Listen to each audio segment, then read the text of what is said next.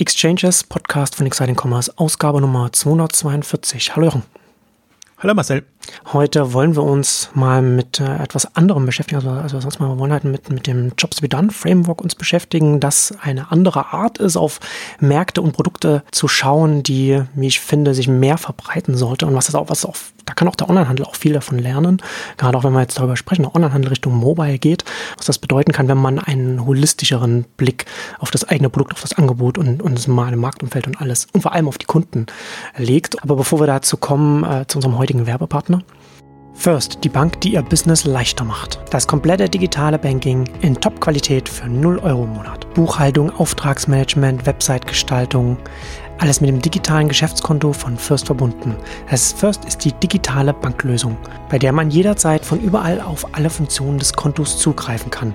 Bei First kann man natürlich beim Ein- und Auszahlen von Bargeld deutschlandweit an 10.000 Stellen die Infrastruktur der Cash Group und die Filialen der Postbank nutzen. Es gibt auch die Möglichkeit, einen voll digitalen Überziehungskredit zu günstigen Konditionen abzurufen. Und mit der Infrastruktur der Postbank im Rücken ist First in puncto Sicherheit erste Wahl. Und hinzu kommt natürlich lückenloser Datenschutz. Also Top-Qualität für 0 Euro im Monat. Dabei inbegriffen das komplette digitale Banking. First bietet Gründern, Selbstständigen und Freiberuflern ein Geschäftskonto und smarte Businesslösungen, die wertvolle Lebens- und Arbeitszeit sparen. Also kurz nochmal zusammengefasst die wichtigen Punkte. 0 Euro Kontoführungsentgelt, Zeitsparen mit integriertem Buchhaltungs- und Rechnungsmanagement, einfache Kontoöffnung in nur 7 Minuten mit sofortiger IBAN, Flexibilität durch günstige Kreditangebote und eine unkomplizierte flächendeckende Bargeld-Ein- und Auszahlung. Und zusätzlich noch dazu die Sicherheit und Kompetenz Kompetenz einer deutschen Großbank. Also First, die Bank, die ihr Business leichter macht. Mehr unter www.firstfyrst.de www.first.de 2011 oder so bin ich damals drauf gestoßen und ähm, ich weiß nicht, ob die Älteren werden sich vielleicht noch erinnern. Ich habe das auch in einem Vortrag auf der Exitnet damals auch, äh, war das auch ein Teil davon, war es auch mit drin und ich habe halt dann auch der K5 hatte ich da auch nochmal drüber gesprochen, aber es ist schon sehr lange her. Aber seitdem ist das eins der sehr wichtigen Frameworks, mit denen ich arbeite und auf, auf Märkte schauen, gerade auf Märkte, die sich auch im Umbruch befinden, um zu verstehen, was da passiert. Also du hast auch gesagt, ich glaube Clayton Christensen äh, hast du gesagt, das, der, der auch ein Buch dazu geschrieben hat und äh, was du fast spannender findest, als der ist ja für seine Innovationsthemen äh, ähm, bekannt in, in, in, in dem Bereich. Und ich fand es auch, du hast es neulich wieder erwähnt und habe mir gedacht, ja genau, das, das haben wir eigentlich, oder wir hatten irgendein Beispiel, ähm, wo du dann gesagt hast, das, das ist genau nach dem Frame oder mehr oder weniger nach dem Framework gemacht. habe ich gedacht, okay, bei bestimmten Themen gibt es, die offenbar zu kurz kommen und die dann irgendwie wieder untergehen. Und wenn man dann Beispiele sieht, dann denkt man, ah ja, siehst du, die haben sich genau danach äh, gerichtet. Aber ich finde auch, ja. diese Theoriethemen kommen oftmals zu kurz. Und ich, ich bin so ein bisschen drauf gestoßen oder drauf gekommen, weil ich denke, dass man Mobile anders denken muss äh, es war jetzt gedoppelt, aber ähm, nicht mit dem klassischen Ansatz kommen, ich habe meine Produkte und die bekomme ich jetzt unter die Leute, sondern dass, dass man sich schon viel bessere Gedanken machen, welche Probleme löse ich eigentlich und in welche Richtung möchte ich gehen. Und da bietet sich das halt an und äh, vielleicht erläuterst du relativ kurz nochmal auch so, was die wesentlichen Punkte sind ähm, von, von dem Framework, bevor wir da ein bisschen ähm, tiefer einsteigen können. Genau, also wie gesagt, das ist seit 2011 oder so habe ich das mir so ein wichtiges Framework für mich. Und du hast ja schon gesagt, Clayton Christensen hat da auch ein Buch dazu geschrieben und seine Disruptionstheorie auch extrem wichtig, weil man von organisationsseitig da ganz viel erklären kann. Und ähm, das Jobs wieder ein Buch von ihm, das verlinken wir dann auch in den Shows nochmal, das heißt Competing Against Luck, das ist 2016 rausgekommen und sollte eigentlich meines Erachtens mehr Aufmerksamkeit bekommen. Ja, Jobs wie dann ist ähm, letzten Endes kann man es äh, damit zusammenfassen mit diesem mit diesem ähm, berühmten Spruch von einem äh, Marketingprofessor aus von von Harvard, der vor Jahrzehnten mal gesagt hat, dass die Leute keine Bohrmaschine kaufen, sie kaufen ein Loch in der Wand. Ja, also dass man letzten Endes darüber nachdenkt, wofür brauchen die Kunden das Produkt, das sie kaufen oder den Service, den sie in Anspruch nehmen, um zu verstehen, warum machen sie es, was wollen sie denn da, was wollen sie damit lösen. Also ich verbinde beim Jobs wie dann Framework ganz viel, was ich mit dem Wort Kausalität zusammen, ja, um zu verstehen, warum etwas passiert, warum jemand etwas macht oder warum jemand etwas nicht macht, was auch ganz wichtig ist. Da kommt man dann ganz schnell zu einer holistischen Betrachtung, die weit über Marktanteile zum Beispiel hinausgeht, die man, was man sich sonst klassisch als Unternehmen anguckt oder wie man sonst klassisch Marktanalyse ganz oft noch macht. Äh, ich glaube, dass man es am besten an, an zwei Beispielen beschreiben oder erklären kann, was man, was man für Einblicke mit diesem Framework bekommen kann. Zum einen, ja, oder beziehungsweise drei, ne, das, das, der, die Bohrmaschine und das Loch ist ja schon mal ein schönes Beispiel. Ähm, was ganz oft als Beispiel gebracht wird, ist hat mit, mit Milchshakes hat das, hat das zu tun, hat ein berühmte, sage ich mal, eine berühmte US-Fastfood-Kette, welche auch immer das jetzt gewesen ist, hat Berater äh, angestellt, hat gesagt, sie wollen herausfinden, warum Leute die Milchshakes kaufen, wie das, wie das angenommen wird und was man da vielleicht, was man vielleicht verbessern kann. Ähm, und dann hat, hat ein Berater, haben sich, haben sich damit beschäftigt, und ein Berater hat dann sich einfach in eine Filiale reingesetzt, den ganzen Tag, und hat die Leute beobachtet, die äh, Milchshakes kaufen und hat dann, hat sie dann dementsprechend auch entsprechend gefragt, warum und wieso. Und da hat sich dann herausgeschält, dass es eine nicht unsignifikante Gruppe von Kunden gegeben hat, die morgens Milchshakes gekauft haben und diese dann äh, ins Auto dann äh, in diesen, wo man, wo man so was zum Trinken reinstellen kann, reingestellt hat und dann auf Arbeit gefahren sind. Und das war für sie dann ein äh, flüssiges Frühstück. Und das ist also erstmal was, wo mhm. man so nicht ohne weiteres darauf kommen würde, dass, dass das Leute den Milchshake anheuern als flüssiges Frühstück für den, für den Weg auf Arbeit, wenn man äh, länger pendelt, wenn man mal schön, äh, sagen wir Das heißt, dass man selbst dass man selbst bei bestehenden Produkten sagen kann, okay, was ist eigentlich die Motivation, dass man das, genau. das Produkt nutzt? Das genau. muss nicht unbedingt mit der ursprünglich intendierten ähm, zusammenhängen. Genau. Und das letzten ist auch schon gleich hier äh, aus. Daraus ist das dann letztens dieses Jobs to be done Framework auch äh, entstanden. Das hat also dieser, dieser Berater, der hat dann auch seine eigene äh, Agentur gegründet und, und, macht das jetzt bis heute.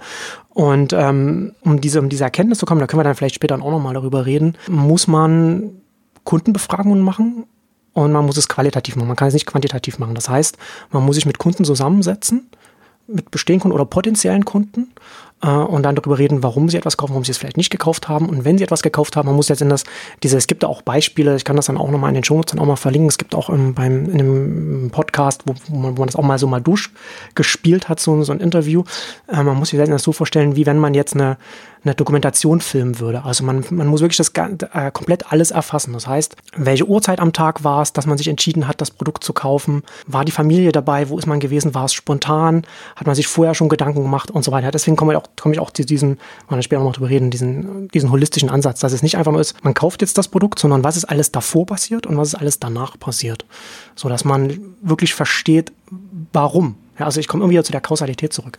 Ein anderes schönes Beispiel ist, weil letztens, man könnte ja gut sagen, okay, Milchshake und dann, sei es Frühstück und so benutzt, ja, das ist schon, schon ganz, ganz interessant. Anderes schönes Beispiel fand ich, dass ich weiß gar nicht, wo ich das gelesen habe. Da war auch, äh, da sind auch Berater, äh, die da in dem Fall dann schon länger das Jobs Beyond Framework benutzen, wurden angestellt von einem Unternehmen, das macht, äh, äh, das, das baut Retirement Homes, also Seniorenresidenzen, wo man sich dann wo man sich zur Ruhe setzt, wo man dann also, äh, nicht mehr in einem großen Haus leben muss, in dem die Familie groß geworden ist, sondern jetzt eher ein kleineres möchte. Und sie wollten herausfinden, warum Kunden nicht, warum Kunden abspringen, wenn sie sich schon das angeschaut haben und, und, und ähm, schon kurz davor waren abzuschließen und es dann doch nicht gemacht haben.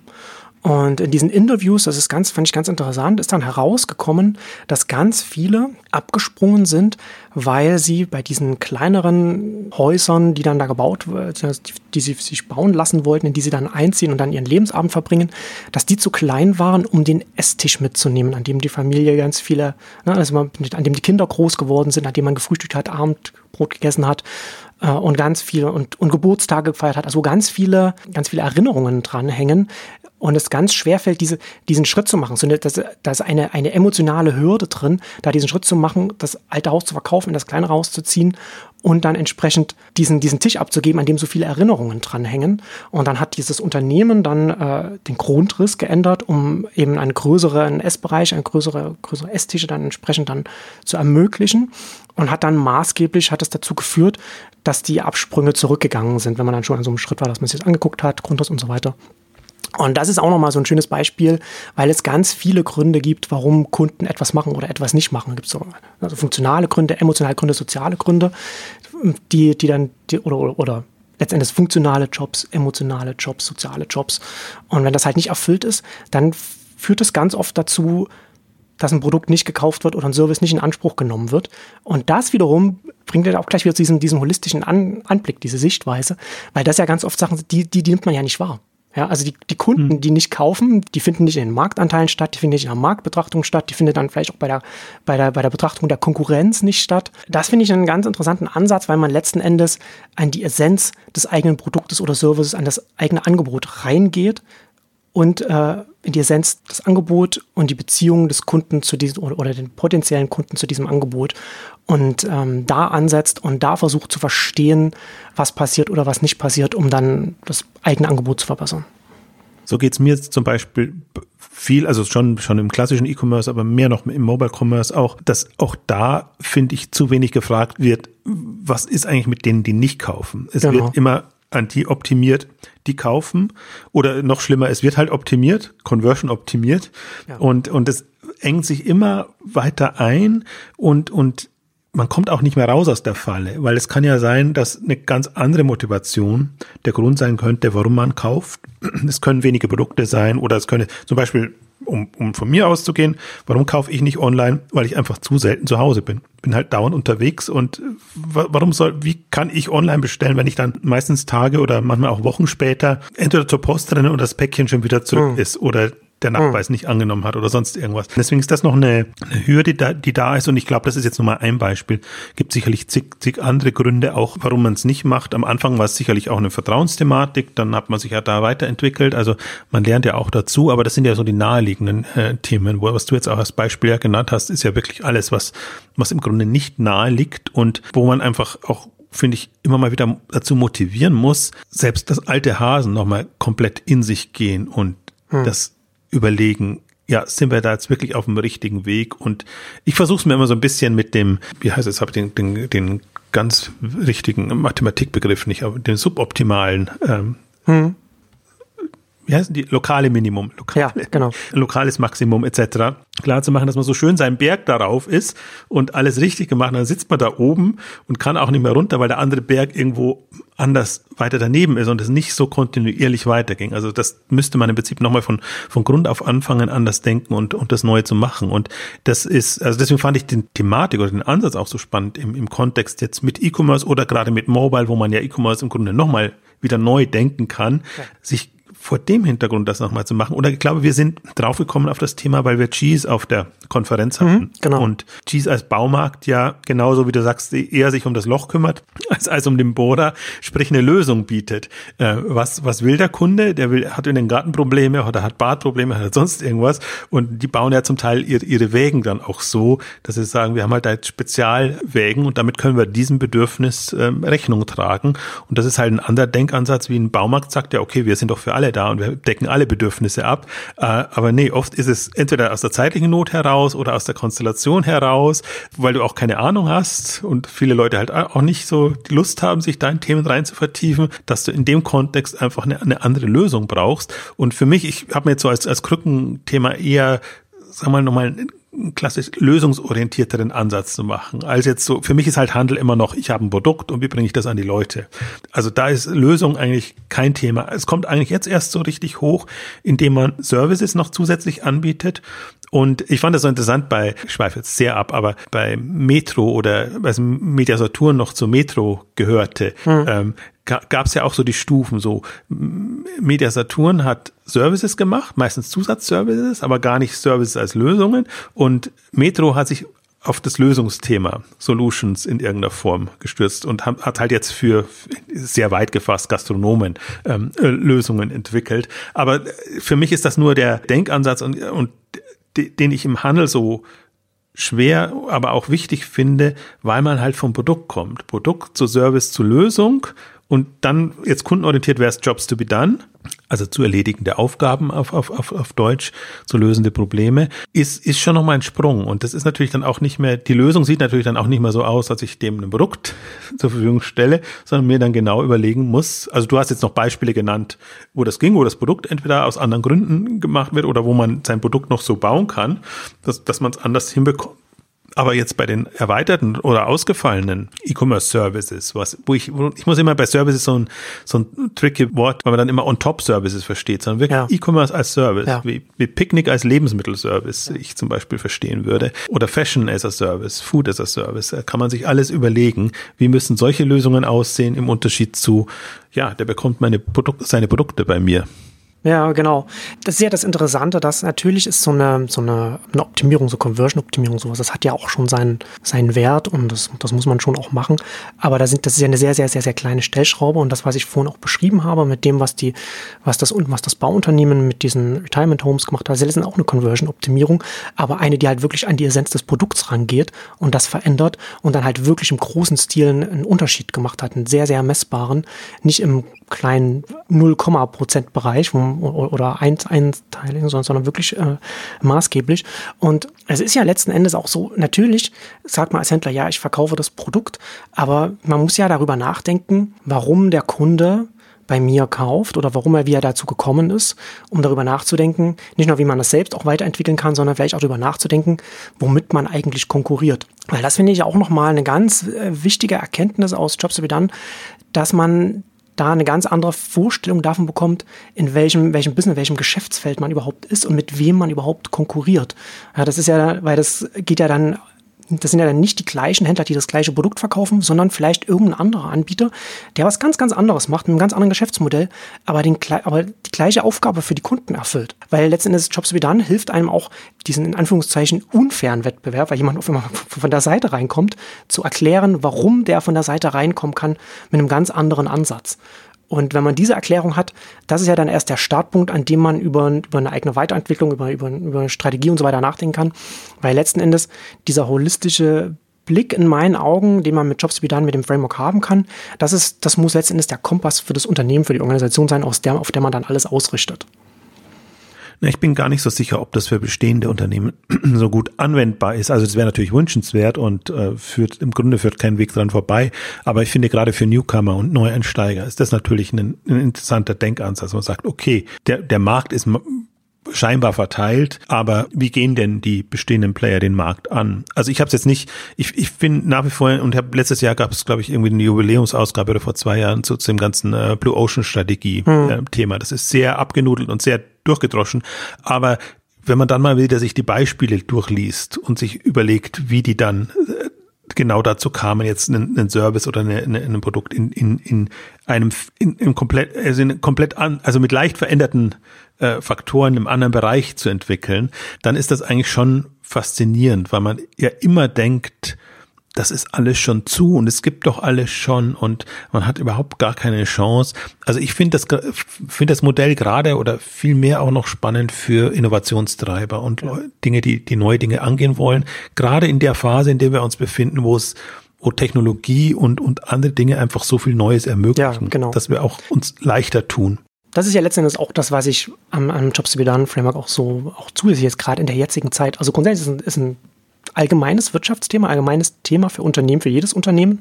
Aber äh, jetzt gerade in der Zeit auch nochmal besonders interessant, weil natürlich alles, was online stattfindet, was digital stattfindet, so auf Softwarebasis, das ist ja alles nochmal sehr viel stärker formbar, als, als, als jetzt, wenn man jetzt ein physisches Produkt äh, einfach nur anbietet ne? oder, oder aber einen klassischen, klassischen Laden hat. Wenn man das entsprechend weiterentwickeln, anpassen kann und wenn man eine Vorstellung davon hat, dann entsprechend dann auch näher diesen Job erfüllen kann, dass sich daran da äh, rankommen kann. Und was du sagst, stimmt. Ne? Letztendlich ist es ja auch so, dass neue Unternehmen, die hochkommen, ganz oft oder eigentlich fast immer deswegen hochkommen, weil sie irgendeinen Job, den Kunden haben, besser erfüllen als alles andere oder, oder die ersten sind, die, die, die einen Job dann wirklich dann erfüllen. Weil ganz oft ist ja auch ne, nicht Konsum auch so ein, so ein Thema, so, ein, so was Unsichtbares oder Nicht-Gebrauch oder wie auch immer man es nennen will. Die Herausforderung ist natürlich aber auch dann wiederum, dass ähm, ein neues Unternehmen, gründergeführt, ein Startup, einen Job gut für, für einen Kunden gut erfüllt und dann groß wird. Und wenn man dann größer wird und dann Managementstrukturen dann eingeführt werden, dann verliert man ganz oft den Blick auf den Job, den man erfüllt. Ganz oft auch, weil man dann entsprechend dann auch ganz oft auf vermeintlich objektive Daten setzt, wie die eigenen Produkte sich verkaufen, wie, wie die Konkurrenten sich entwickeln und das sind alles schon, schon Kennzahlen, die man ranziehen kann, aber das kann nicht im Zentrum stehen, wie ein, wie ein Unternehmen ausgerichtet ist, also organisatorisch, auch von den Prozessen her. Da muss es einfach, also ich komme da wieder so, als, als Kompass, ist dieses, dieses Jobs, die dann diesen Job, was erfülle ich, was ist, was ist meine Aufgabe beim Kunden? Und das ist natürlich ganz schwer, das im Einzelfall dann auch zum einen erstmal zu erkennen und auch als Unternehmen das auch äh, prozessseitig und organisatorisch dann auch irgendwas, das, das wirklich auch so reinzubringen. Aber wenn man das schafft, auch wenn man das auch als Startup frühzeitig so in die Kultur mit reinbringt, dann baut man da eine, eine, eine sehr gute Organisation auf, ein sehr gutes Unternehmen, das da, das dann auch sich entsprechend an Marktveränderungen dann entsprechend auch äh, anpassen kann oder, oder sich weiterentwickeln kann, weil es dann eben den Kunden und die Aufgabe, die das beim Kunden erfüllt, im Mittelpunkt stehen hat. Ich finde das sehr interessant, weil wir ja, wir leben ja in einer Optimierungswelt und deswegen habe ich mir vorhin gedacht, als, als hm. du das Conversion-Beispiel genannt hast, mit A-B-Test kommst du da nicht weiter. Nee. Du, nee. Dann, dann weißt du deine Hypothesen eben, aber du kannst eben die, die nicht testen, die du nicht kennst. Genau.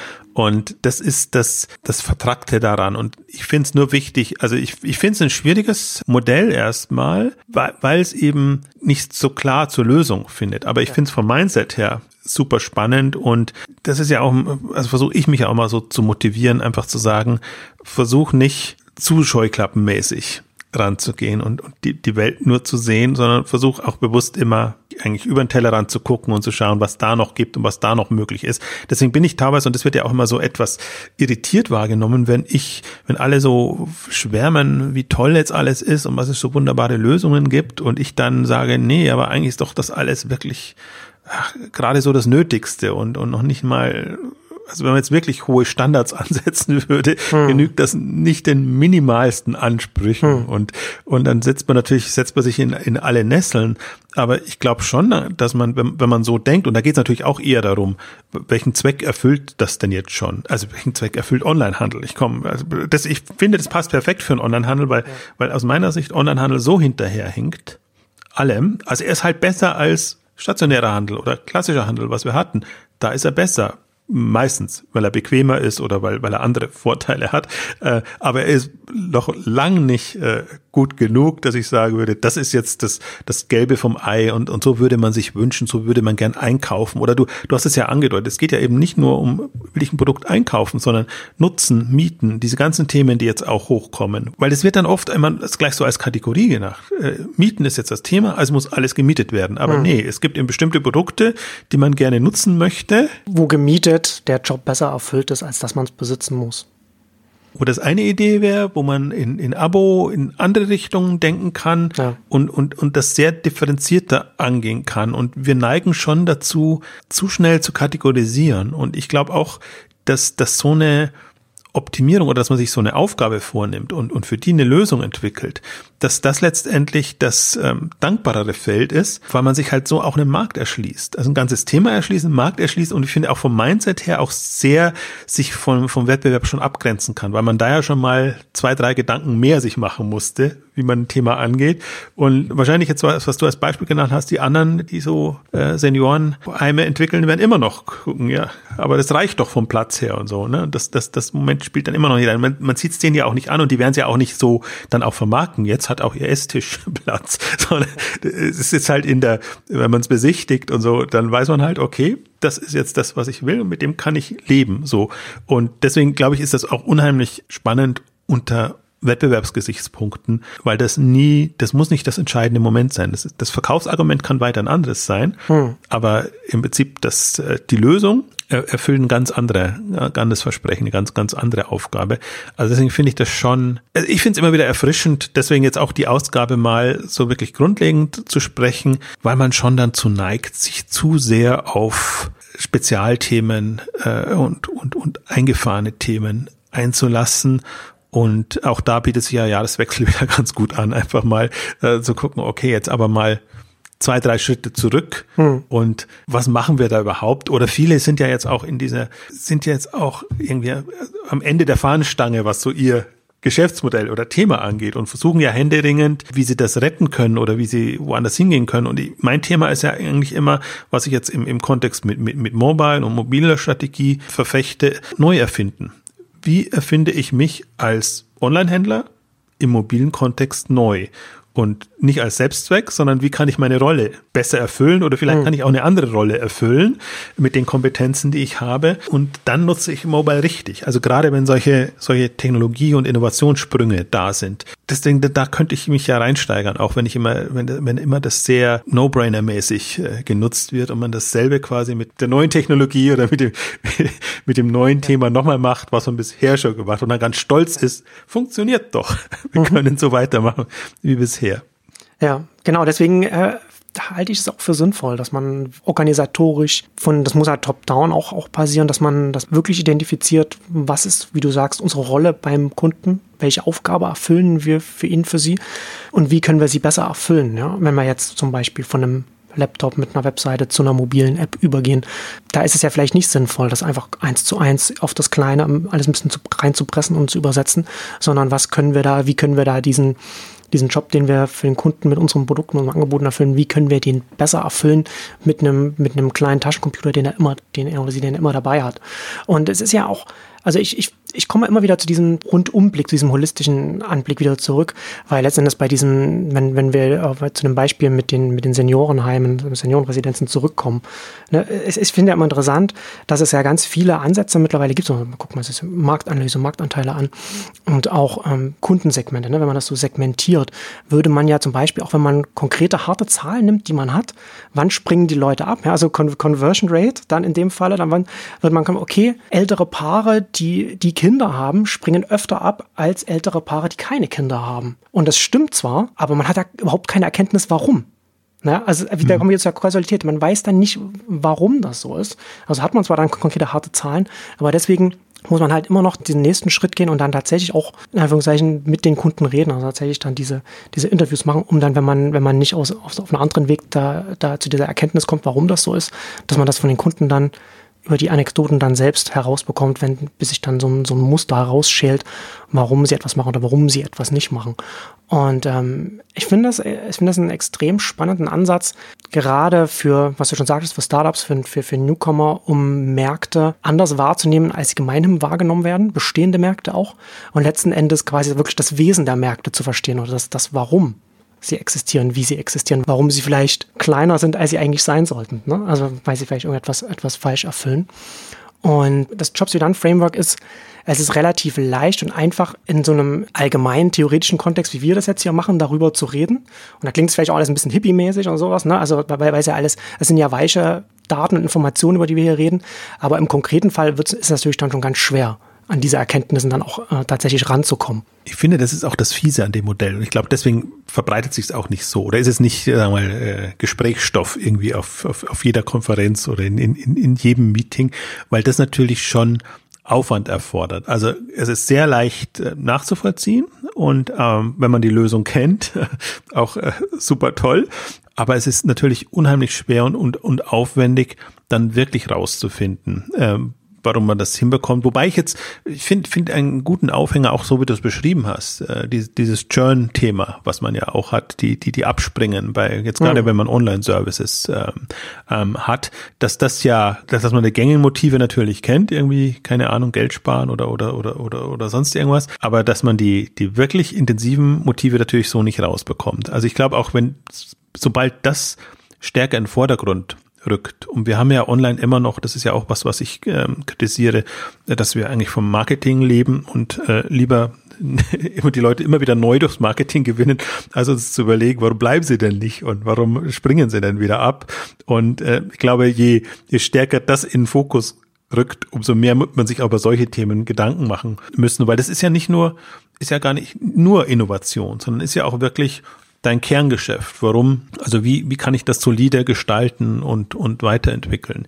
Ich wollte noch eine Anmerkung machen, weil das ist ein anderes Thema, wo ich auch mal versuche, Themen anders einzuordnen, in eine andere Richtung zu, zu bringen, als wir das ganze Thema Lebensmittelhandel haben, wo ich ja ähm, sage, im Grunde Nahversorgung ist das Thema. Es ist nicht, ob ich einen Online-Supermarkt mache und ob ich, ob ich das Thema, die Leute jetzt auch online Lebensmittel bestellen können, sondern äh, ob ich einen Amazon zum Beispiel, also Distanzhändler, vom Distanzhändler zum Nahversorger habe ich eine Zeit lang auch äh, ähm, gespielt, in Anführungszeichen, oder das so, so beschrieben. Ich glaube, das ist aber genau der Punkt. Und Nahversorger klingt dann gleich wieder so, das ist aber doch der, das ist doch der stationäre Handel, das ist der lokale Handel als, als Thema. Nee, und das ist genau der Sprung, äh, den man, genau. den man machen sollte, quasi, ja. wie man online Technologie und, und alles nutzt, um Nahversorgungsservices, Lösungen etc. Hm. zu stricken und dann eben da wieder wie, wieder vorankommt. Also das finde ich die, das finde ich auch manchmal, also manchmal mache ich es ja aus, aus Provokation heraus, aber manchmal mache ich es auch, um einfach ein, ein anderes Verständnis hinzubekommen, weil man ja auch zum Beispiel Onlinehandel ist so geprägt äh, aus, aus einer, also im Prinzip erleichtertes Shoppen, also so eine gewisse Hilfsfunktion immer, ja, immer noch ja. äh, aus einer Tradition heraus, aber nie so aus einem, aus einem Nutzwert und dass das wirklich eine, aus einem anderen Denken und anderen Anspruch herauskommen kann. Hm. Und im Lebensmittelbereich bietet sich an, kann man es jetzt sehr gut machen. Ich finde, im Modebereich hat sich jetzt auch einiges weiterentwickelt mit den, mit den Modeservices, die, die da entstanden sind, die man halt vorher nicht hat, wo man halt sagt, Zalando ist der Online-Schuhversender, da wird das Online-Modehaus. Ähm, und dann kommt es ja erst in Richtung äh, Salon und, und, und äh, Stitch Fix und, und was da alles passiert. Ähm, ich glaube, Lebensmittel ist es noch interessanter, weil, weil Nahversorgung wenn man Lebensmittel unter Nahversorgung betrachtet, dann ist Nahversorgung eben auch nicht nur Lebensmittel. Äh, und das ist das, was, was Amazon mit Prime, Prime Now gemacht hat und, und auch entdeckt hat. Ja. Ähm, das sind halt plötzlich kleine Geschenke, Produkte, die man mal so braucht und, und im Prinzip Sortimente, die man garantiert nicht im Supermarkt findet, die dann plötzlich relevant sind für so einen Nahversorgungs, ähm, die man vorher gar nicht am, am Radar hatte. Und da ist es mir so ein bisschen klar geworden, auch diese, diese Prime Now denke, wobei die ja nochmal noch aus einem anderen Grund natürlich entstanden ist, über, über die schnelle Lieferung rein, aber dass sie halt am Anfang ja quasi angetreten lassen haben gegen, also Prime Now zu Amazon Fresh, zu den unterschiedlichen äh, Lebensmittelservices, ist noch klarer geworden. Minubu Business Intelligence. Smart Decisions every day for everyone. Sind Sie in der Lage, jederzeit die richtigen Entscheidungen zu treffen? Mit Minubo arbeiten Sie schneller, gezielter und datengetriebener. Minubo bietet seit 2013 Business Intelligence als einfach implementierbare und voll skalierbare Cloud-Lösung, speziell für Handelsunternehmen und Marken. Andere Anbieter, die sich Business Intelligence auf die Fahne schreiben, machen oft nur reine Datenvisualisierung, die eine externe Business Intelligence Infrastruktur als Grundlage benötigt oder bedienen als Nischen-Analytics oder operative Systeme zum Beispiel. Marketing Cloud, Shop, Recommendation und so weiter oft nur einen Teilbereich. Minubo dagegen liefert ganzheitliche Lösungen und deckt einen breitesten Anwendungsbereich von Datenintegration, ETL, Datenbank, Datenmodell bis zur Visualisierung und proaktiver Nutzbarkeit und der Automatisierung ab. Also das Big Picture sozusagen. Das Kerndifferenzierungsmerkmal von Minubo hier ein Best Practice Datenmodell mit über 400 vordefinierten E-Commerce-Kennzahlen. Es ermöglicht Nutzern aus allen Bereichen ohne ein explizites IT-Wissen datengetriebene Entscheidungen zu treffen und die eigenen Ergebnisse zu maximieren. Minubo kann dafür auf ein starkes Netzwerk etablierter Partner und die Standardschnittstellen zu allen Systemen setzen. Dazu zählen Spryker, Salesforce Commerce Cloud, Roku, Newstore und viele mehr. Also ich nenne mal noch ein paar Use-Case-Beispiele. Zum Beispiel, wie spreche ich die wichtigsten Kunden mit den für diese Kunden relevanten Content an, um den Umsatz zu steigern? Welche Produktkategorie führt zu den meisten Retouren? Wie entwickeln sich neuen Bestandskunden über die unterschiedlichen Kanäle? All das sind Fragen, die man mit Monubo angehen kann. Testen Sie Minubo am besten selbst mit Demo-Daten oder melden Sie sich für die Produkttour und das Webinar an unter www.minubo.com slash exchange. Verlinkt das dann auch nochmal in den Shownotes. Aber ich finde bei Prime Now auch gerade interessant, wenn man dann auch flexibel ist bei den Produkten, die man reinnimmt. Da kann sich dann auch über darüber, wie die Kunden dann das nutzen, sich dann auch so der Job rausschälen. Das war vor ein paar Jahren war mal die hat die Chefin im Prime Now Interview halt verschiedene populäre Prime Now Produkte aufgezählt und da war ja unter anderem auch äh, Ben Cherries Eis mit dabei. Ne? Also so so so ein klassischer Spontankauf. Jetzt da habe ich jetzt Bock drauf und dann ist das innerhalb von einer halben mhm. Stunde da und ich muss nicht mal das Haus verlassen und dann, ich kann einfach meiner Couch dann schön das Eis dann essen worauf ich jetzt auf einmal Appetit habe. Total naheliegend, aber muss man natürlich erstmal drauf kommen, dass das, dass, dass das so äh, zusammenhängt, dass so zusammenpasst. Und da kann man das natürlich mal. Ich fand da in dem, als du es gerade gesagt hast, muss ich gerade an so einen, so einen Satz aus dem Buch von 2016 von Christensen denken. Da hat er auch, hat er bei, äh, als, als er noch über Disruption die, die Bücher geschrieben hat, hat er auch so mit dem Online, äh, beziehungsweise mit dem Handel auch da auch, genau, Innovators Dilemma vor zwei, zwei Jahrzehnte vorher noch darüber geschrieben. Und dann hat er hier da nochmal, ne, haben sie sich hier nochmal aufgegriffen und da ähm, schreibt er dann, uh, so Walmart, Costco und Target have prevailed, it turns out, uh, and even And even as these three have won the battle of attrition, no customer on the planet has a job to be done called I really need to spend a couple of hours going to the store today. Und das fasst halt auch nochmal schön zusammen, um das mal umzudrehen, ne? dass man sagt, Ach, der Herr Christensen hat, der hat es nicht verstanden. Das Erlebnis im Laden, das, das ist es doch was. Ja, Aha, genau. Das, das macht's aus. Das propagieren die Verbände, das propagieren alle. Der hat, der hat das nicht verstanden. Aber das Interessante ist ja jetzt auch, das, was mir vorhin aufgefallen ist, ist, ähm, als, als du von, vom Onlinehandel, ähm, dass er natürlich schon diesen Vorteil hat, dass man einfach zu Hause, dass es nach Hause kommt, dass man zu Hause bestellt und so weiter. Das ist ja so ein Vorteil, den, der wird ja frei Haus geliefert als Onlinehandel im in Konkurrenz mit dem stationären Handel. Da musstest du musstest dich da nicht dafür entscheiden, das, das, das so zu machen.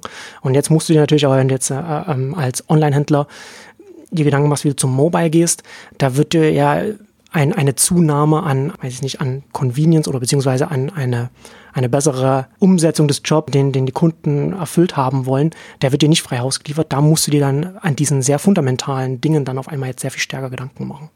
Absolut, weil deswegen auch jetzt das Prime Now Beispiel. Also irgendwie müssen sie herausgefunden haben, dass das die Produkte sind, die auch noch hm. ähm, da sein sollen. Also erstmal, dass noch andere Produkte da sein sollen ähm, und dann auch welche dann da sein sollen, weil die, die, die nicht im Angebot sind, werden ja nicht gekauft. Und das war ja am Anfang zum Beispiel ein beschränktes Sortiment. Und du hast es ja auch nur im Lager vor Ort, wenn du es dann auch entsprechend da, dahin tust. Also allein diesen, diesen Denkprozess wäre mal interessant zu wissen, wie, wie, wie in Amazon das dann angeht. Ob sie, ob sie da einfach auch mit Hypothesen rangehen und sagen, okay, äh, das probieren wir jetzt einfach mal alles aus und was, was fängt, das ist es dann. Das wäre jetzt so die intuitive, das optimierende Variante. Oder ob man wirklich so mal mit, mit tiefen Interviews quasi dann auch sagt, äh, bestimmte Kundentypen einfach befragt. Ja, für welche Gelegenheiten würdest du es sehr gerne nutzen und, und wie können wir das dann in, entsprechend so hinbekommen? Also ich finde es genau so ein, ein gutes Beispiel da auch in, in, in dem Bereich. Das, ich glaube auch, dass das ganze Thema Online-Shopping ein gutes Feld ist dafür, weil das ist ja allein schon das Irritierende, dass es Online-Handel heißt, sondern ich komme ja aus dem Home-Shopping-Bereich und finde, das ist auch ein schöner Begriff immer gewesen, mhm. Home-Shopping von zu Hause aus ja. zu machen. Ja. Und ich finde immer dann auch so schön, wenn, wenn man sagt Online versus realer Handel oder dass das so äh, vergegenwärtigt, weil man dann weil das komplett am Thema vorbeigeht. Das, das kann man zwar so, so machen, aber das ist eher so aus einer rückwärtigen Betrachtung heraus. Aber im Grunde ist man in einem Bereich Home Services in irgendeiner Form, wenn man vom Kunden her denkt, wenn man versucht, sein eigenes Geschäft zu retten dann natürlich nicht, weil dann versucht man die Leute wieder in Läden zu treiben und versucht eher so das, das Moment wieder, wieder hervorzuheben. Aber wenn man mal wirklich sagt, okay, wir haben da jetzt eine Home-Service-Möglichkeit und was ja noch gar nicht gespielt ist, was ich ja immer als das entscheidende Moment sehe, ich habe Zugang zum Zuhause des Kunden also ich jetzt nicht, der DRL nutzt, aber ich, der, der in Amazon bin oder der, der eigene Services macht, und das haben wir ja auch in der eigenen Ausgabe schon gemacht, diese Last Mile ähm, Chance dann in, in, in dem Bereich, der im Onlinehandel ja nicht drin ist. Ähm, sondern das ist ja eben auch das, das Fatale, wie das gedacht wird jetzt, dass das Onlinehandel, also kommt vom Online-Marketing, kommt im Prinzip von Google, vom Online-Marketing und, und bis das Produkt bestellt ist, ist es Onlinehandel und danach ist es verschollen. Im Grunde müsste es aber genau andersrum sein. Der Home Service ist, ich komme beim Kunden ran, ich komme da rein, eventuell, ich kann dem auch noch da zusätzlich was anbieten, was die immer in den Läden erhoffen, wenn ich, wenn ich das geschickt mache. Also das ist schon Enjoy-Logik vom, vom, vom Prinzip her und das dann als, als Service im Prinzip genau andersrum. Und das fand ich auch das Faszinierende, wie sich Enjoy entwickelt hat, weil die ja auch ursprünglich mal einen eigenen Dienst starten wollten und Enjoy als, als Hauptmarke machen. Mhm. Und jetzt sind sie quasi unter der Haube für die Hersteller, hm. ähm, aber decken eben genau das hinten an und haben eben dann aber auch kein Vermarktungsproblem, weil sie ja mit den Herstellern arbeiten. Das heißt, das Kundeninteresse ist da da und wir bieten diesen, ich nenne es mal Home Service, zusätzlich an und hat dann einfach eine komplett andere Online-Lösung. Und auch da finde ich wieder, vielleicht ist das auch ein gutes Beispiel äh, bei, bei Enjoy, wie sie dann eben auch von den erklärungsbedürftigen Elektronikprodukten hin rübergehen zu äh, Schmuck, den man sich besonders liefern lassen will, als teureren Schmuck, damit es sich auch lohnt, äh, Uhren und, und alles. Oder eben äh, Banking äh, und Reisen und was da auch immer noch alles kommen kann. Äh, na, aber das kommst du dann erst drauf, ja. wenn es so anders mal gemacht. Also ich finde es interessant, ja, den einen Punkt muss ich noch erwähnen, weil als ich es mir jetzt nochmal wieder neu angeschaut habe und auch die Webseite und so und um wie sie sich präsentieren, dann sind sie jetzt auf einmal ja der, der Online-Shop zu Hause oder irgendwie so, so nennen sie es jetzt dann. Also vorher haben sie sich immer ganz weit weggetan, mhm. zeitlang waren sie Lieferservice, zeitlang waren sie Beratung etc. Ähm, jetzt aber eigentlich vergleichsweise plump, aber durchaus nachvollziehbar. Quasi, wir bringen dir den Laden nach Hause und hast alle Vorteile. Ja. Ja, und auch sinnvoll für die Produktkategorien, die du genannt hast. Ne? Und gerade auch mit der, mit der Elektronik. Ne? Wie viele Menschen scheuen davor zurück, einen neuen Fernseher zu kaufen oder irgendetwas anderes, weil sie sich nicht damit beschäftigen wollen oder können, das alles einzurichten, dass das dann wieder so funktioniert, wie das, was da schon da steht. Das ist ja das, wo ich auch immer wieder zurückkomme, ne? dieser Nichtkonsum oder der Verzicht, so dass man sagt, okay, das ist mir jetzt einfach das ist mir jetzt zu viel. Das sind nicht einfach nur die monetären Kosten, sondern auch meine, meine zeitlichen Kosten, die dann davor, davor und danach noch mit dranhängen, die man mit so einem Dienst, mit so einem Angebot minimieren kann. Vielleicht nicht komplett rausnehmen kann, aber weit genug minimieren kann, sodass es dann für die, für die Hersteller oder, und, und, oder die Partner von dann in, in dem Falle dann einen signifikanten Unterschied macht. Das ist dann schon, das ist dann schon nochmal ähm, auch interessant. Und da kommt man ja genau da rein, ne? Das, was ist Handel oder, oder welche Funktion, welchen, welche Position kann Handel einnehmen oder derjenige, der das Produkt zum Kunden bringt. Ja, der Witz ist dann eben, dass es eben nicht mehr Handel ist. Genau. Dass du dann genau. äh, alles Mögliche an, an Service und Themen hast. Und das ist ja, sind wir ja auch wieder bei dem Thema, wie kategorisiere ich denn das am Ende noch, ja. ähm, was, was da früher ins Handelssegment fällt, wo aber jetzt eigentlich Umsätze mit Online-Komponenten gemacht werden, die dir komplett rausfallen. Ich hatte gerade, hast du noch kurz gesprochen, nochmal gedacht, das ist genau die Richtung. Neue Märkte ähm, sich erschließen mit einer anderen Herangehensweise. Du fällst im Prinzip durch alle Raster durch und das ist jetzt auch nicht das, das ist ja auch nicht die natürlich Herangehensweise. Es gibt ja so die, die Gründer, die das, die nach Raster vorgehen und sagen, okay, ich habe die und die Trendthemen und in der Branche gibt's das noch nicht. Mhm. Also nämlich das Trendthema mhm. war für, für, für, die Geschichte dann. Im Unterschied zu anderen Gründern, die eher von der Leidenschaft her von dem Thema hervorgehen. So, zum Beispiel das Cheese-Thema ist für mich so eins, wo ich mal sage, das sind einfach Freaks, die für das Baumarkt-Thema äh, brennen und kommen aus dem klassischen Baumarkt und, und haben sich jetzt überlegt, wie kann ich das, äh, und das ist ja noch gar nicht mobil getrieben. Es ist nur als mobiler Service, also im Sinne von fahrbarer Service äh, gemacht, ist noch gar nicht alles, was man da mit, mit äh, Handy und, und, und Smartphone äh, machen kann. Ist aber schon so einfach anders gedacht oder kundenorientierter gedacht, dass man denkt, ja, das, das ist mal eine Idee. Also, oder ich drücke die Daumen, dass das durchkommt und dass man da weiterkommt und dass man da Strukturen findet, die man dann auch entsprechend skalieren kann, äh, wo es dann wieder geht. Weil das fasziniert mich ja zum Beispiel an Enjoy. Auch das, wo man immer gesagt hat, nein, niemals kann man sowas machen, weil wer soll denn die Kosten tragen? Soll es der Kunde tragen, soll es der Händler tragen? Und jetzt plötzlich ist es der Hersteller, der die Kosten ja. trägt für den kostenlosen Lieferservice oder Beratungsservice. Mhm. Ähm, und, und das ist, deswegen finde ich das immer so boniert dann auch äh, und tue mich immer schwer, damit zu argumentieren, weil ich verstehe natürlich die Argumentation, aber das ist halt alles konventionell gedacht und aus diesen Denkschienen möchte man ja genau raus und man möchte es ja gar nicht mehr damit belassen, sondern möchte überlegen, nee, es muss einen dritten Weg gehen, vierten Weg geben, wie hm. man das Problem löst. Ja, das ist ja letztendlich nicht die Frage, wer, wer soll denn das bezahlen, sondern müsste man sich eher die Frage stellen, ist dann der unsichtbare Hebel, der, der damit dann zum Tragen kommt, groß genug, dass irgendjemand das dann bezahlt. Und in dem Fall ist er dann eben groß genug, weil natürlich dann der Hersteller dann dafür bezahlt, weil er sehr viel mehr absetzen kann, weil er auf einmal Kunden damit aktivieren kann, die er vorher nicht aktivieren konnte. Und damit wird dann das Konstrukt Enjoy plus Hersteller dann auf einmal ein, ein sehr guter Konkurrent für den klassischen Händler, der das Ganze eben nicht anbietet, weil er den Job, den Fernseher, den neuen Fernseher hier hinstellen, damit ich schöner sehen kann, äh, mein, mein Fernsehen, eben nicht so gut erfüllt. Ja, und da kommst du halt wieder darauf zurück. Also wie mit welcher Brille du drauf schaust, was am Markt angeboten wird und, und was die Kosten sind und wer das tragen kann und, und welche Auswirkungen das dann eben auch auf die Verkäufer haben kann. Je nachdem, mit welcher Brille du drauf hast, kannst du dir das halt erklären oder, oder weniger gut erklären.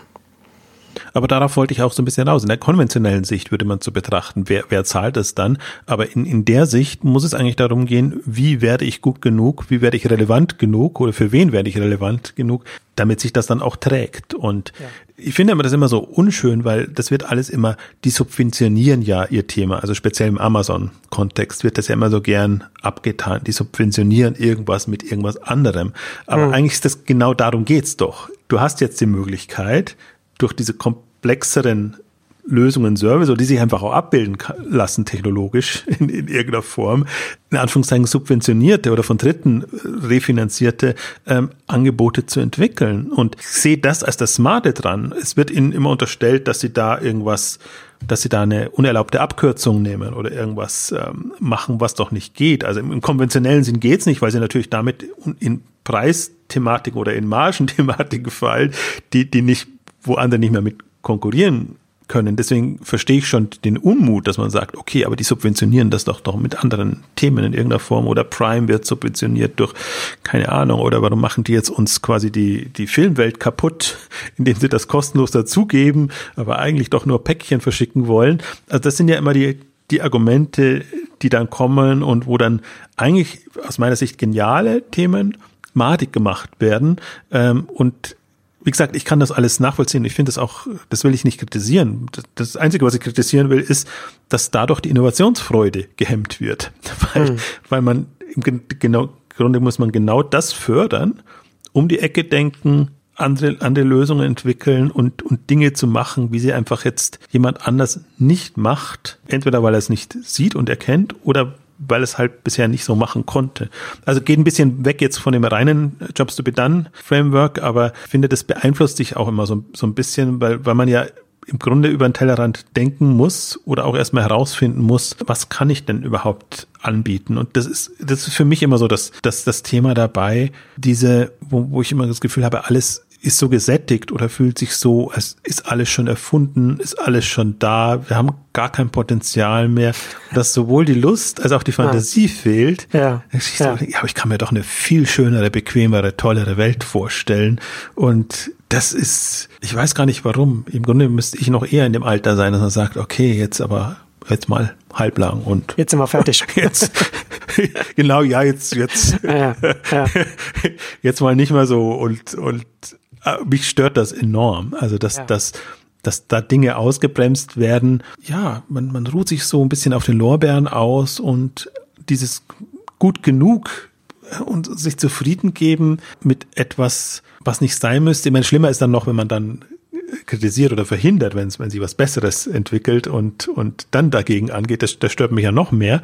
Ähm, aber allein diese Denkweise und dieser Denkansatz. Und ich glaube, und deswegen, das ist jetzt auch ein bisschen ein Auftakt jetzt für unsere äh, More- oder Mobile-Reihe, also wo, wo es eben eigentlich um, um weiterführende Themen geht, aber jetzt halt erstmal im Kontext mobil, weil, weil da eigentlich die Zeit reif ist und weil sich da noch äh, viel zu wenig tut. Also, dass man da einfach auch nochmal motiviert, Dinge anders zu denken und also ich glaube, da ist Motivforschung wirklich auch angesagt, weil ich oftmals das Gefühl habe, und ich bin ja jetzt wirklich nicht der Experte, eigentlich war eher das Gegenteil, aber meine Vorstellungskraft reicht aus, dass ich weiß, Leute, die mobile Geräte nutzen, nutzen die aus anderen Gründen, anderen Motivationen oder nutzen bestimmte Services lieber als andere, obwohl die vielleicht schlechter sind, vermeintlich schlechter sind und ich glaube, da sind so viele Hebel und Momente drin. Und ich finde ja immer, ich finde beide Richtungen spannend zu denken. Ich kann mir durchaus ein ausgeklügeltes, ausgefeiltes Angebot vorstellen, wo du möglichst viel abdecken kannst. Aber ich bin auch so ein großer Freund von super simplen, einfachen Lösungen, äh, wo du halt eine Aufgabe möglichst gut erledigst und was dann dein, dein Tool sein kann oder dein, hm. deine App, die du nutzt und du das andere gar nicht vermisst. Und ähm, ich bin mal sehr gespannt. Also wie gesagt, wir werden da noch äh, sicherlich Ausgaben dazu machen, weil ich finde, das ist auch genau die, die so eine der Herausforderungen im Mobilen ist es, will ich mich sehr spezialisieren oder will ich es allen recht machen? Und wenn ich mich spezialisieren will, kann ich Multispezialist in irgendeiner Form werden. Äh, und das sind alles so Fragen, die man dann hat, weil äh, ich finde es spannend, weil die Beschränkung dann einen auch wieder motiviert, anders zu denken. Mhm. Aber ich finde, man hat jetzt auch überall Beispiele, wo man auch sieht, es geht sowohl als auch. Und es ist nicht so, also ich täte mich schwer, jetzt jenseits des E-Commerce irgendwie mobile Trendthemen festzumachen, weil ich das Gefühl, immer das Gefühl habe, wenn ich einen Trend zum Beispiel Stream finde, Feed äh, finde, dann finde ich garantiert im Gegenteil einer, der es ohne macht und irgendwie ein tolles Angebot entwickelt hat. Und so, äh, glaube ich, ist das auch das Spannende, dass es keine ultimative Regel gibt und dass jeder so seinen Weg finden kann. Die Herausforderung ist nur, dass man sich wirklich intensiv befassen muss damit halt. Ja, genau. Man muss halt als Unternehmen wirklich dieses, das, das sind ja letzten alles, alles nur Werkzeuge, ne? Also so, so Streams oder wer auch immer, so Interface und so weiter und, und, ähm, und, und auch so die Unternehmenskategorien, das sind ja alles, sind letzten Endes immer nur Krücken, die wir benutzen, wenn wir was so zusammenwerfen, was ganz oft gar nicht so zusammengehört, wenn man wirklich genau hinschaut. Und gerade in der Spezialisierung, die jetzt heute möglich ist, sehen wir das ja. Das ist ja auch so ein, so ein Themenstrang, der sich auch durch die Exchanges durchzieht was ist noch Handel, ist das jetzt noch Handel? Das ist ja letztendlich auch eine belanglose Frage. Ne? Also wenn entweder ich erfülle die Aufgabe für den Kunden gut oder, oder, oder nicht so gut und wenn ich sie besser erfülle, dann habe ich halt mehr Chancen, mehr Kunden zu bekommen und, mit mehr Geschäft andere Geschäfte subventionieren oder wie auch immer, ne? mich weiterzuentwickeln und auszubreiten. Oder ich habe das eben nicht. Egal, ob ich mich jetzt als ein Händler sehe, der einfach nur Handel machen will, das ist ja völlig, völlig irrelevant ich finde das halt auch letztendlich gerade in der Spezialisierung liegt ja mit diesen dieser Jobs to be done Brille auch nochmal sehr viel Potenzial drin. Also so Christensen und, und die Co-Autoren sprechen in ihrem Buch auch davon, was die Königsdisziplin ist, wenn man so ein Purpose Brand wird, also Purpose so Zweck oder wie auch immer, dass man halt wirklich, dass die Marke mit der Erfüllung der Aufgabe quasi synonym wird, dass man als Kunde okay weiß, ich muss gar nicht irgendwie mich gar nicht recherchieren, sondern nee, ich gehe einfach zu der Marke, weil ich genau weiß, da kriege ich das. Und sie haben auch noch ein Beispiel, auch so mit, mit Volvo, dass mal so ein Familienauto äh, dafür gestanden hat und das sich gewechselt hat. Das kann man auch verlieren. Das ist sehr schwer, das zu bekommen. Aber wenn man das einmal hat, ist das sehr, sehr wertvoll. So im Handel, so ein, so so ein Purpose Brand in meinen Augen ist, ist ganz eindeutig so Ikea. Ne, die halt, die halt sehr, wo man halt genau weiß, okay, wenn man da hingeht, da bekommt man alles für die Einrichtung in, in einem, zu, einem, zu einem bestimmten Preispunkt, also einem bezahlbaren Preispunkt. Und wenn man, sagen wir mal, mit dem Geschmack von Ikea einverstanden ist, dann kann man sich wirklich die ganze Wohnung einrichten. Die können natürlich nicht alle Geschmäcker abbilden, aber so ein bestimmtes. Ne? Und da ist Ikea schon sehr stark, aber gleichzeitig finde ich, dass durch das Internet selbst so ein Purpose Brand wie Ikea angreifbar geworden ist. Ikea war das bequemste, bis man halt im Internet auch Sachen für zu Hause bestellen konnte. Und jetzt kann man das machen und da ist, sind, ist Ikea halt nicht vorne dran. Da, das, das reizen sie halt nicht aus. Sie sind, hängen halt an ihren, an ihren Filialen. Und das macht dann halt auch durch das Internet eben auch etwas auf, wie man dann so einen Job dann jetzt noch mal besser als ein Ikea nochmal erfüllen kann. Auch wenn das bis jetzt noch niemand gemacht hat, heißt das nicht, dass das Potenzial jetzt nicht auf einmal da wäre. Finde ich interessant, jetzt äh, triffst du mich ein bisschen auf, auf dem falschen Fuß, aber äh, da habe ich nämlich den Beitrag noch nicht geschrieben und wollte ihn schreiben. Ähm, ich habe mich aufgrund der IKEA-Zahlen mal wirklich angeguckt, was, also die mich ja überrascht haben im Positiven, ähm, was, was da online voranging. Und mhm. nachdem sie ja auch Entlassungen und alles bekannt gegeben haben und ähm, in ihrem aktuellen Jahresbericht ähm, haben sie nochmal sehr schön die Strategie auf und das heißt sogar auch zehn Jobs nicht to be done, aber irgendwie zehn Shops, irgendwas.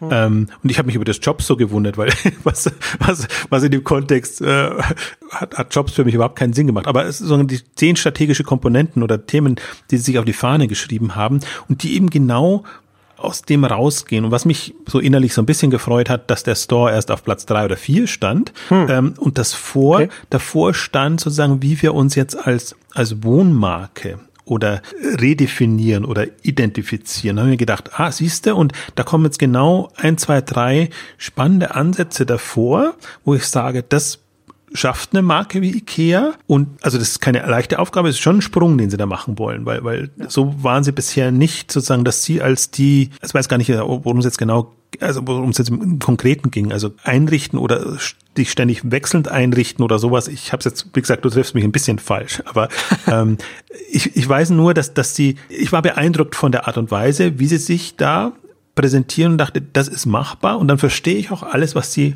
gemacht haben. Also jetzt gehen sie, versuchen natürlich ihr Store-Netzwerk weiterhin dahin zu haben, versuchen kleinere Stores einzunehmen, so die TaskRabbit-Übernahme und solche Sachen, hm. dass sie eben Service reingehen. Hm. Ähm, also eben genau das, was sie früher, du kriegst deine Produkte, aber bau dir das doch selber zusammen, ähm, eben nicht waren, haben sie umgedreht und sicherlich nicht, weil es also in, in dem Sinne ist es nicht notwendig, aber mit dem alten Modell, so wie du es beschrieben hast, sie kommen halt nicht mehr weiter. Da sind sie angreifbar. Und das fand ich das spannend, dass ich mir sage, okay, das ist jetzt so rund und ich sehe es mir dann natürlich auch im Kontext dann mit einem Home 24 oder mit anderen an. Für mich hat das mehr so gewirkt wie ein Westwing als, als, als ein Home 24, wo, wo hm. man sagt, ich will jetzt quasi die, das nächste Ikea werden. Das ist ja so ein bisschen da die, die Herangehensweise und, und fand das eben also fand ich sehr bemerkenswert. Und da, für mich ist ja IKEA jetzt ohnehin durch die, durch die Zahlen und dann durch das nochmal. Ich wollte auch schon, habe schon einen Beitrag vorbereitet gehabt, 20 Erkenntnisse aus dem Geschäftsbericht und, und den ganzen Zahlen, äh, weil, weil ich viele Punkte hatte, wo ich mir dachte, ah, siehste, und das ist jetzt eigentlich ein Unternehmen, das nicht bei mir so ganz oben steht, so ich sage, guck mal skeptisch, äh, aber das einzige Negative, was man da wirklich findet, ist eigentlich, dass der, dass der Gewinn eingebrochen ist um, um, um eine Milliarde. Aber alles andere was, was, was die Kennzahlen angeht, was die Strategie angeht. Und äh, ich habe sogar einen Screenshot schon gemacht von, von, von den zehn Punkten und, und im Beitrag halb geschrieben. Ähm, aber das trifft eben genau das, was du jetzt hm. auch, auch angesprochen hast. Und ähm, muss es mir jetzt im Nachgang tatsächlich nochmal angucken. Ja, das ist, das, das ist wirklich sehr interessant, weil im Gegensatz zu dir wäre ich bei der Wortwahl sofort hellhörig geworden. Also wenn sie halt Jobs ja. benutzen, hätte ich sofort gedacht, ah, okay, hier hat sich jemand damit beschäftigt, vielleicht auch eine Agentur mit reinkommt oder wie auch immer, äh, aber konkret, äh, weil das ist, glaube ich, kein Zufall, dass da Jobs auftaucht. Das ist da schon, dass da das Management in der Richtung sich damit beschäftigt. Und das würde ja auch das, was du jetzt sagst, so deutet es auch darauf hin, dass sie sich da konkrete Gedanken gemacht haben als Marke, als Unternehmen. Was, was sind wir für unsere Kunden? Tippe ich jetzt auch, weil es lief jetzt genau quer. Also wir haben, ich hab, hatte das Jobs-Thema verdrängt, weil da hatten wir ja mal vor ein paar Wochen ähm, gesprochen und das kam jetzt ja hoch und das hat mich auch ganz falsch getroffen, weil ich jetzt ja im ersten Moment habe ich gar nicht kapiert, dass es die Strategiepunkte sind. Dachte ich mir, aber, im Nachhinein hat man es verstanden. Aber ich, ich vermute auch, dass es, dass es in, in die Richtung geht. Um, umso genauer äh, müssen wir es uns nochmal angucken. Ähm, also wie gesagt, habe ich ohnehin auf, auf, auf der Liste an, an, an spannenden Themen und Projekten. Und bei nächster Gelegenheit, wenn bei Ikea wieder was gekommen wäre, ich habe irgendwie den Zeitpunkt verpasst, das, das, das reinzubringen als Beitrag. Passiert manchmal. Dann liegt das halt manchmal ein paar Wochen, manchmal ein paar Monate, manchmal hm. noch länger. Und dann kommt das wieder hoch. Aber das waren alles interessante Aspekte, wo man sagt, ui, siehst du, weil das ist ja auch durchaus immer, wir haben ja die Ausgabe auch gemacht, Bräuninger, Mai Theresa und, und Co., ähm, wie etablierte Anbieter doch was tun können. Aber die machen eigentlich immer ja sehr klassisch das, was, wo wir dann sie meistens verspotten oder, oder es irgendwie lächerlich finden, ähm, dass sie ihr bestehendes Geschäft eins zu eins ähm, über die Zeit retten wollen. Nee, da, und da ist, ist, und deswegen dachte ich auch, ui, siehst du, dann wird das wieder relevanter für mich, dann muss man IKEA schon wirklich mal ähm, beobachten. Die haben immer noch die Herausforderung natürlich, was ist, wenn online mal Richtung 50 Prozent geht. Also jetzt haben sie allein schon, dass sie jetzt vier Milliarden äh, Umsatz bekannt gegeben haben weltweit bei 50 Milliarden insgesamt also Quote ist nicht so toll, aber die, die, das Volumen ist schon toll, weil das musst du auch erstmal bewältigen. äh, aber interessant ist es, wie bei allen Stationären, was, was an der Schwelle passiert, ob man dann noch so treu zu seinen äh, Läden und allem ähm, stehen kann oder einem das nicht dann das Genick bricht. Aber das, das passt eben gut in die Strategie rein. Metro war auch ein gutes Beispiel, weil die haben auch aus der Not eine Tugend gemacht und dann irgendwie einen Weg gefunden, so dass sie es so hinbekommen, dass ich sage, jetzt kann ich dem folgen und, und kann nachvollziehen, dass man den Weg geht und nicht komplett das einstampft, was man bisher gemacht hat und dass man da wirklich einen Transformationsprozess, Hasswort von mir, aber hinbekommt, bekäme. Und den, den sehe ich da jetzt eben durchaus auch und mit der Skeptis kann man das jetzt verfolgen. Also ich fand das also schon sehr bemerkenswert, weil, weil Ikea wirklich über Jahre jetzt ein Beispiel war, wo man denkt, ah, kommen Sie noch, sehen Sie, sehen Sie es ein, machen Sie es nicht und dann haben Sie, haben ja jetzt erst 2018, 17 wirklich so ein quasi Baustopp verhängt. Davor hm. haben sie ja immer nur ja. große Läden äh, geplant und alles gemacht. Jetzt in Karlsruhe, glaube ich, kommt dieses Jahr noch eine, der, der schon im Bau war, aber alles andere haben sie gestoppt und drehen das jetzt und geht Richtung online getriebenes Modell. Also gucken wir jetzt im Nachgang nochmal an. Hatte ich jetzt so gar nicht, äh, hatte ich wirklich nicht. Die beiden hatte ich überhaupt gar nicht in einem in einem Thema äh, drinnen. Aber ich glaube, wir haben jetzt ja in, in unterschiedliche Richtungen schon mal aufgezeigt, wie das gehen könnte. Und ich glaube aber, dass das speziell Handel prädestiniert sein könnte für dieses Thema. Framework ja. und alles. Deswegen. Absolut. Also kann man es allen nur ans Herz legen. Ja, ich habe es auch in Erinnerung, du hast es, als du noch Vorträge auf der K5 und auf Exit gehalten hast, also was nicht noch, sondern du darfst auch jederzeit wieder, aber äh, am Anfang warst du natürlich dann der präferierte Referent auch. Und ähm, wir haben noch Follower-Prinzip hast du damals gehabt als Thema, ist auch im Grunde ein, ein Dauerbrenner, die, die unterschiedlichen Varianten, die es da gibt. Und äh, da, hm. da erschließt sich einem eigentlich sehr viel, auch die, die Fülle an Möglichkeiten, die man hat und auch was man falsch machen kann, wenn man be bestimmte Dinge falsch aufsetzt. Ja. Das das Thema auch und noch so ein paar andere. Und ich glaube, die können wir aber alle immer sehr gut jetzt bei den, bei den Mobile-Ausgaben oder More-Ausgaben reinbringen. Also unser Ziel ist jetzt so ein bisschen immer eine reguläre, also wo es dann halt eher klassisch um Strategie, Wachstum etc., vielleicht auch Branchenupdates ähm, geht und eine More-Ausgabe, wo wir dann eher so weiterführende Themen ähm, angehen, die jetzt, also wir haben jetzt diesmal ja doch es noch, wir dachten schon, wir schaffen es nicht so E-Commerce bezogen zu machen, aber wir hätten es auch gemacht, wenn, wenn wir uns jetzt keine ein Beispiele eingefallen wären für, für den E-Commerce. Ähm, aber je mehr ich das höre, ähm, um, umso mehr sehe ich einfach, dass das ein Feld ist, das so profitieren würde. Also nur von dem Umdenken und, hm. und ja, und, und es muss passieren. Das ist aber ja, aber das ist ja letzten Endes in jeder Branche ist das äh, fällt das sehr schwer, den vielen Leuten da ähm, ihre Branche anders wahrzunehmen als einfach in, in den klassischen Mustern, die man dann einfach so mit dem klassischen Raster, das man anlegt. Ich sehe das jetzt zum Beispiel jetzt auch ganz stark auch in der Automobilbranche, auch da, wo, wo ja ein ganz krasser Umbruch stattfindet, wie Mobility gedacht werden kann. Und das, da kann man mit so einem Ansatz sehr viel erklären und sehr viel äh, für sich selbst auch, auch wahrnehmen. Und für den, für den Onlinehandel finde ich es auch super relevant. Weil, wie gesagt, der, dieser eine Themenstrang oder dieser, was, was wir, wo wir auch immer wieder zurückkommen, hier, wie, wie auch äh, Unternehmen überhaupt sich selbst kategorisieren oder wo man dazugehört und was ist Handel, was ist nicht Handel, so etwas. A, völlig irrelevant und B, kann man damit halt relativ viel erklären, weil man letzten Endes da, man macht einen Schritt zurück und sieht ja und sieht dann Bäume und Wald alles zusammen. Ja? Also da sieht man dann eben, warum Verschiebungen stattfinden, warum Unternehmen, die etwas ganz anderes machen, auf einmal hochkommen, warum, warum es einem vielleicht nicht so gut geht oder, oder, oder was auch immer oder was man vielleicht selbst, wenn man Gründer ist, wo man, wo man eine Einflugschneise sieht, die die Leute mit den, mit den äh, Scheuklappen nicht sehen, weil sie einfach nur auf ihre, auf ihre Peers, auf ihre Konkurrenten schauen und nur auf die, die Marktanteile unter einem kleinen Teich schwimmen und gar nicht das riesige Meer daneben sehen, dass, dass, dass da eigentlich äh, bereitsteht. Naja, das ist ja meine Hoffnung auch so ein bisschen, weil es wir haben jetzt viel auch über den klassischen Handel gesprochen, aber im Grunde steht der Onlinehandel vor der Transformation. Also dieses Neuerfinden des ja. Onlinehandels Richtung Mobile. Das ist der Punkt. Und deswegen jeder Onlinehändler, und genau. ich halte ja Onlinehändler trotz allem noch ein bisschen für mehr auf Zack und in dem Bewusstsein, dass eben auch was passieren kann und dass es vielleicht nicht ausreicht, nur den, den Mobile Shop zum Online Shop zu haben. Und dass, dass, dass da dieses Neuerfinden eben genau mit solchen Ansätzen noch passieren kann. Ich glaube, dass, dass das muss passieren und deswegen vielleicht noch kurz der Hinweis auch jetzt für den äh, für die Dezemberveranstaltung ist es schon zu kurz, aber im, im Januar äh, starten wir dann intensiv mit den ganzen More Meetups, äh, Mobile Meetups, aber wir werden auch Plattform, äh, Meetups zu Plattformen haben und auch zu anderen Themen.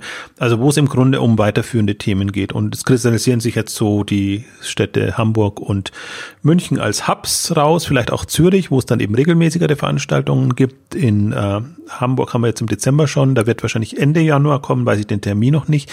In München ist der 13. Januar schon fix und in Zürich ist der 15. Januar schon fix und in Leipzig arbeiten wir noch gerade dran, dass da auch noch eine Veranstaltung kommt. Das wäre mein Ziel, dass wir das auch bisschen streuen und dass nicht die klassischen Metropolen da sind. Deswegen Berlin ist momentan noch gar nichts. Da wäre es wahrscheinlich mit am einfachsten. Hat sich aber auch niemand gemeldet. Insofern war mir aber auch ganz recht, weil sonst entstünde der Eindruck, dass das nur was für, wieder für die Speerspitze ist. Ich glaube aber, dass es was für die Breite ist. Ja. Und die Idee ist wirklich eigentlich, sich jetzt in, ich sage immer so etwas äh, scherzhaft, K5 ist einmal im Jahr und das reicht, glaube ich, nicht mehr, sondern dass man sich regelmäßig trifft, austauscht. Ähm, soweit ich kann, werde ich dabei sein und das propagieren. Ich kann mir aber auch vorstellen, dass man das wirklich, ja, hubmäßig organisiert hm. und ähm, mit unterschiedlichen Themen auch so ein bisschen Programm, auch die Erfahrung jetzt von dem einen Hub zum anderen übernimmt ähm, und dann Themen vorantreibt, äh, weil ich glaube, mit der Mobile-Thematik kommt auch eine Innovationswelle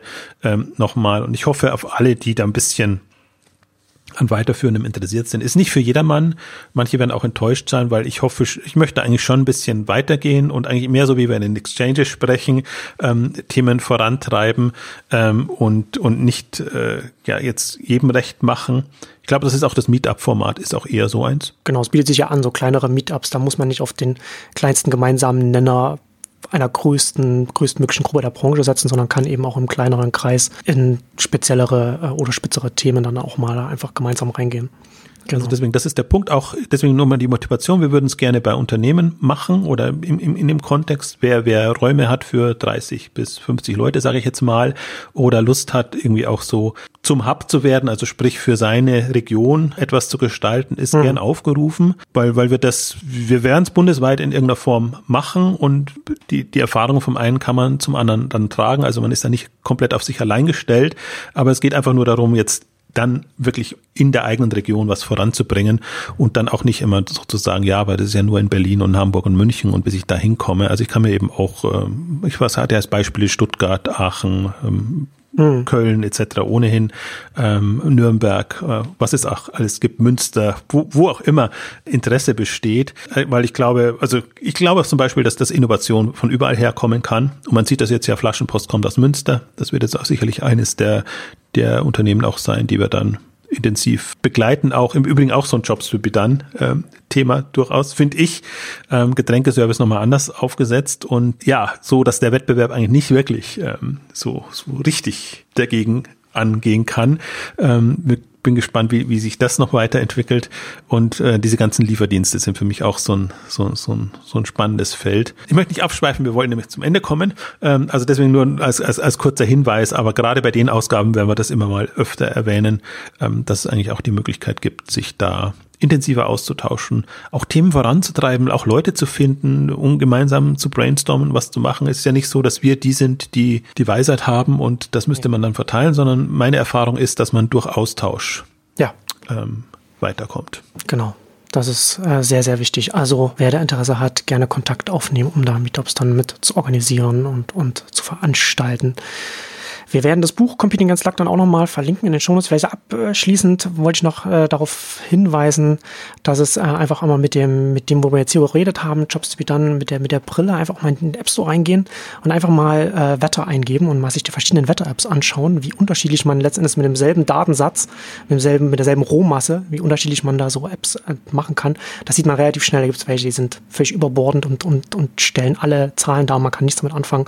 Und andere gehen genau das an und machen auch so schön grafisch, ne, wie, das, wie sich das, wie sich die Temperatur entwickelt, so dass man da ein Gefühl dafür bekommt, was Software und Jobs dann äh, gemeinsam, was das bedeuten kann an Bandbreite.